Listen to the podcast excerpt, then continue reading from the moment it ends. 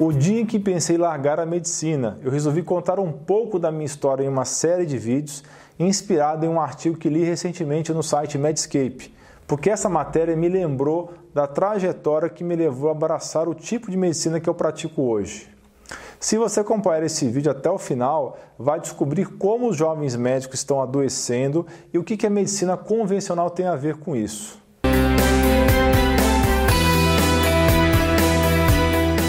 Doutores na faixa dos 28 a 30 anos de idade estão abandonando a medicina nos Estados Unidos. Esse é o assunto do artigo que eu li. Muitos estão abandonando a própria vida. O suicídio de médicos nos Estados Unidos é de um caso por dia, o dobro da população em geral. Infelizmente, não temos estatísticas confiáveis no Brasil, mas sabemos que a profissão médica é a categoria profissional líder em tirar a própria vida. Muito triste isso, não é, pessoal? Mas quais seriam os motivos? Os mais jovens acreditam que a medicina é um navio à deriva, onde os médicos estão perdendo autonomia e chegando muito rapidamente ao esgotamento físico e mental. E não são só esses médicos novatos que pensam assim. A substituição da autonomia atual dos médicos por protocolos gerenciados, na grande maioria das vezes por não médicos e que são orientados exclusivamente por questões econômicas, é a grande frustração com a prática médica atual a doutora Pamela Weibel fez um estudo em que analisou 1.363 suicídios de médicos. Ela descobriu que a medicina feita como se fosse uma linha de montagem mata médicos e que a pressão das empresas de seguros e convênios, mais as políticas governamentais, esmagam ainda mais as almas dessas pessoas tão talentosas que querem apenas ajudar os seus pacientes. Isso me fez lembrar do dia em que pensei em largar a medicina. Estava trabalhando basicamente em um hospital e atendendo pacientes de convênios. O meu dia a dia eram consultas de 15 minutos de duração, intercaladas com uma rotina de cirurgias endoscópicas para remover pedras urinárias. Estava me sentindo muito cansado e desmotivado porque os pacientes que eu operava voltavam meses depois com outra pedra a ser removida.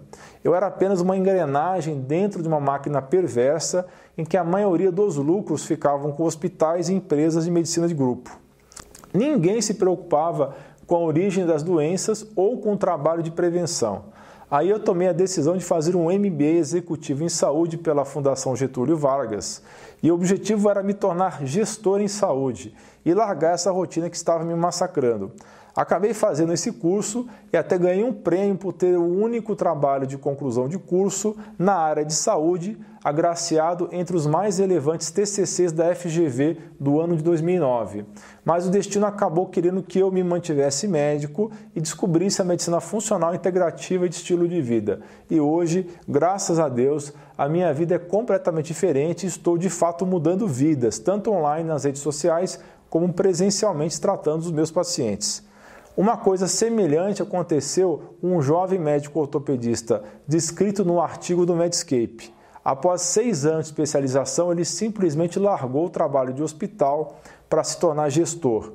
Administradores que nunca haviam experimentado um dia de residência médica ou sequer tenham pisado numa clínica queriam fornecer orientações sobre como ele deveria praticar a medicina. Foi feita recentemente uma pesquisa no Twitter americano entre médicos e entre os que responderam, 65% estavam considerando uma aposentadoria precoce ou mudança de carreira. Muitos médicos que responderam à enquete do Twitter esclareceram que adoravam tratar e ajudar os seus pacientes, mas que o sistema havia se tornado muito difícil de lidar. O primeiro motivo é a perda de autonomia dos médicos, que são obrigados a seguir protocolos motivados por questões meramente econômicas, já discutido nesse vídeo.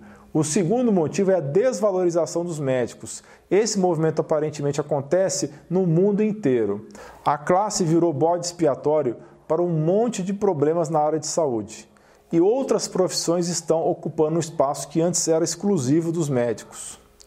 E o terceiro e último motivo, nas palavras do autor do artigo, é a grande desilusão e raiva entre os médicos sobre a crescente desconsideração a respeito da enorme quantidade de tempo e sacrifício que os médicos fizeram para concluir o treinamento.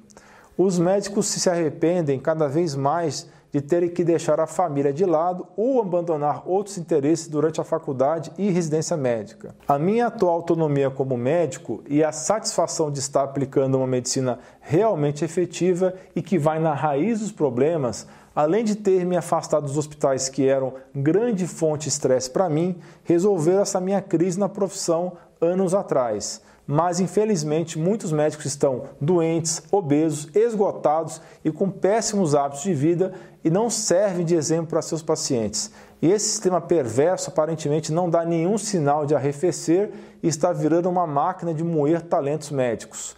Trata-se do mesmo sistema que permite duas poderosas indústrias acabarem com a sua saúde, a de medicamentos e a de alimentos. O sistema que adoece a população em geral também adoece os próprios médicos que ainda são escravos de uma medicina convencional. Obrigado por ter acompanhado esse vídeo até o fim. Aos poucos eu vou contando a minha história pessoal e o que me motiva atualmente a praticar medicina. Por favor, compartilhe esse vídeo nos seus grupos de WhatsApp e de Facebook. Vamos espalhar a palavra. Deixe também o seu comentário abaixo e a sua sugestão de novos vídeos. Se você não quer perder mais conteúdo, assine a lista de e-mails. O link vai estar na descrição. Você é fera! Um grande abraço e um beijo no seu coração.